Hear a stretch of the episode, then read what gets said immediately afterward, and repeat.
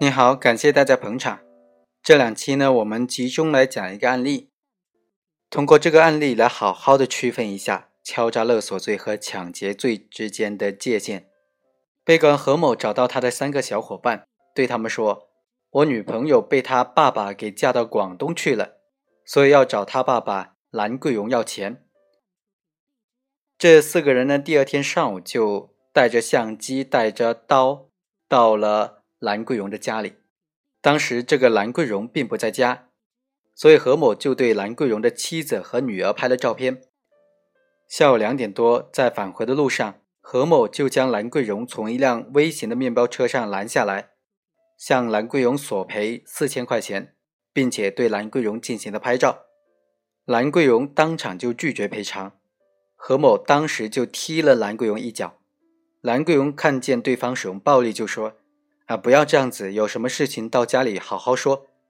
所以被告人何某这四个人呢，就跟着兰桂荣到了兰桂荣的家里。何某说：“你不拿钱，我不怕，我拍了你们的照片。如果你们不拿钱的话，会有人来找你们，把你们杀掉的。”紧接着呢，他的小伙伴又拿出菜刀扔在了桌子上，叫兰桂荣把自己的手给剁下来。在这种情况之下，兰桂荣没有办法，就跑到外面向其他人借了两千块钱，当场就交给了何某。于是这两千块钱就被何某和他的三个小伙伴平分了。之后啊，兰某就向公安局报案了。过了几天呢，公安局民警张某带了三个人在执行公务的时候，就发现了被告人何某在某某温泉的接待室。民警王某就大声喊：“何木生！”这个何木生啊，就是被告人何某的全名。何某就拿起那根钢管堵在门口，朝着张某的头部给打了下去。张某就是其中的一个民警。经过鉴定的民警张某是轻微伤。那么这种行为该怎么定性呢？首先是要区分被告人何某的行为构成抢劫罪还是敲诈勒索罪呢？对于当场使用暴力索取他人财物的，我们知道应当以抢劫罪来定罪处罚的，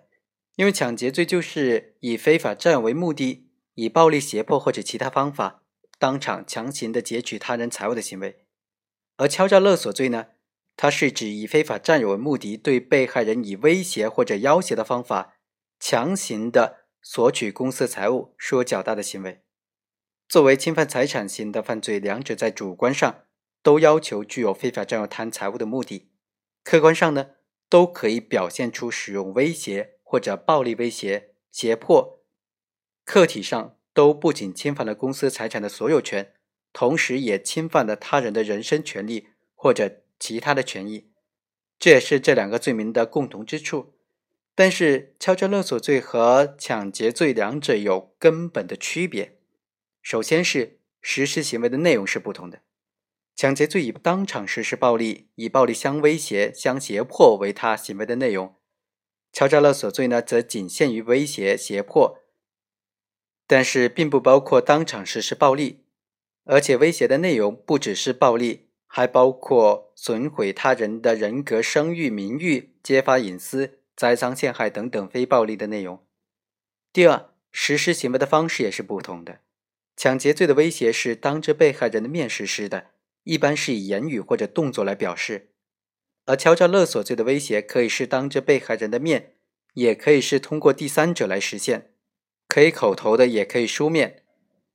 第三是实现威胁的时间和空间不同，抢劫罪的威胁具有当场即时发生暴力的现实可能，如果你不交付财物的话，行为人可能会当场加以杀害或者伤害，而敲诈勒索罪在威胁的时间和空间上。一般并不具有当场即时发生暴力的现实可能性。第四是非法取得财物的时间和空间也是不一样的。抢劫罪必须是当场取得财物，敲诈勒索罪取得财物呢，可以是当场，也可以是在一定期限之内取得，更多的是体现在实施威胁要挟之后的一定期限内取得。第五是对构成犯罪的数额要求是不同的。抢劫罪不要求数额较大，敲诈勒索罪呢，则必须要求以数额较大作为它的构成要件。在司法实践当中啊，对于以暴力相威胁、非法的索取他人财物的行为，究竟是抢劫罪还是敲诈勒索罪，往往由于对实现威胁和非法取得财物的时间和空间是否属于当场，这个认识上存在分歧，就造成了定性的分歧。本案就属于这种情况了。我们认为啊，当场它不是一个纯粹的时空概念。而是具有一定物质内容的存在形式，脱离了物质内容的时间和空间是不存在的，也无从把握。所以，对于在暴力威胁实施的抢劫罪当中啊，当场的认定必须结合行为人的暴力威胁以及所形成的对被害人的身体和精神强制的方式和程度，具体的案件来具体分析。只要暴力威胁造成了强制，而且这个强制一直在持续。即使时间延续的比较长，空间也发生了一定的转换，同样可以认定为符合当场的要求。本案当中，被告人何某的行为符合当场使用暴力威胁这一抢劫罪的构成要件，应当以抢劫罪来定罪处罚。首先，从实现威胁的时间方面来看，既有被告人一伙在拦住兰桂荣时踢了一脚，到达兰某的家之后又拿出菜刀。并且要兰某剁下手指，这种当场实施暴力和现实以暴力相威胁的事实是客观存在的。何某这些人呢，同时还说不拿钱我也不怕，我已经拍了你们的照，如果你们不拿钱的话，会有人来杀了你们的。何某等人这种非现实的威胁也存在，对此我们应当注意到，客观上是两个事实，并不意味着直接构成法律上的两个独立的行为。法律上的行为或者说犯罪行为，应当结合主观罪过、犯罪结果等等因素来进行综合的判断。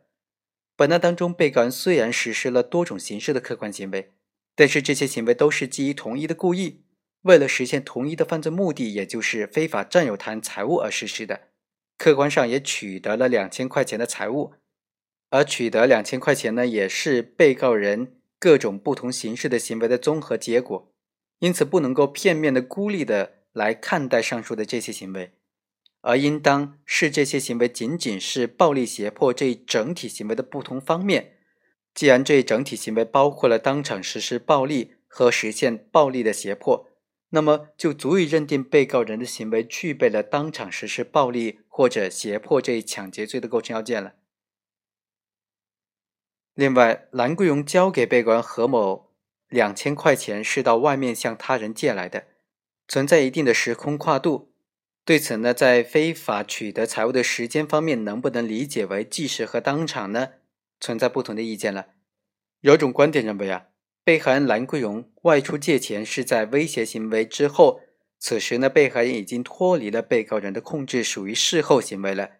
也就是说，被告人是在实施了威胁行为之后的一定时间之内。才取得钱款的，我们认为呢，这种行为、这种观点忽视了时间的延续性和连贯性，因此是不当的。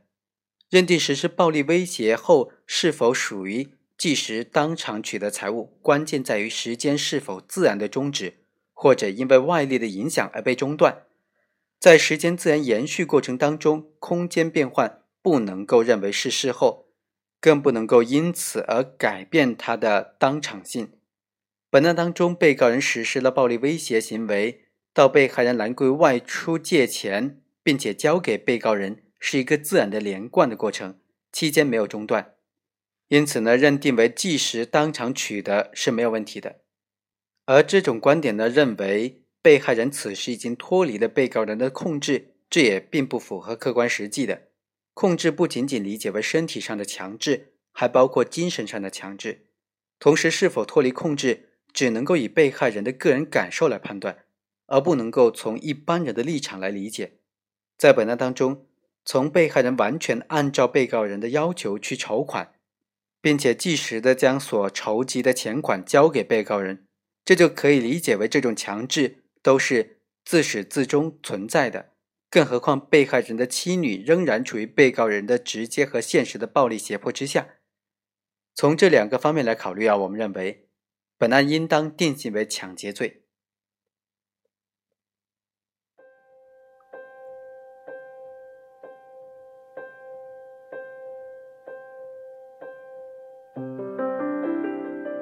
以上就是本期的全部内容，我们下期再会。